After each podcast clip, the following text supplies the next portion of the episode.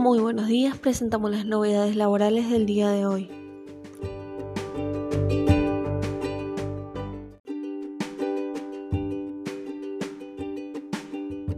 Se establece que será justificada la inasistencia del trabajador o trabajadora durante la jornada laboral que coincida con el día de aplicación de la vacuna destinada a generar inmunidad adquirida contra el COVID-19, sin que ello produzca la pérdida o disminución de sueldos, salarios o premios por ese concepto.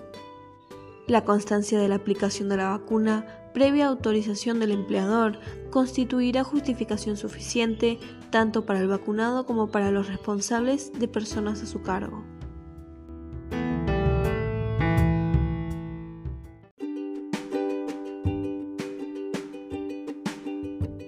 Repro 2. Se amplía el plazo para la inscripción hasta el 28 de febrero del 2021. La resolución 95 del 2021 amplía el plazo para la inscripción al programa Repro 2 para el periodo correspondiente a los salarios devengados durante el mes de febrero del 2021 hasta el 29 de febrero del 2021.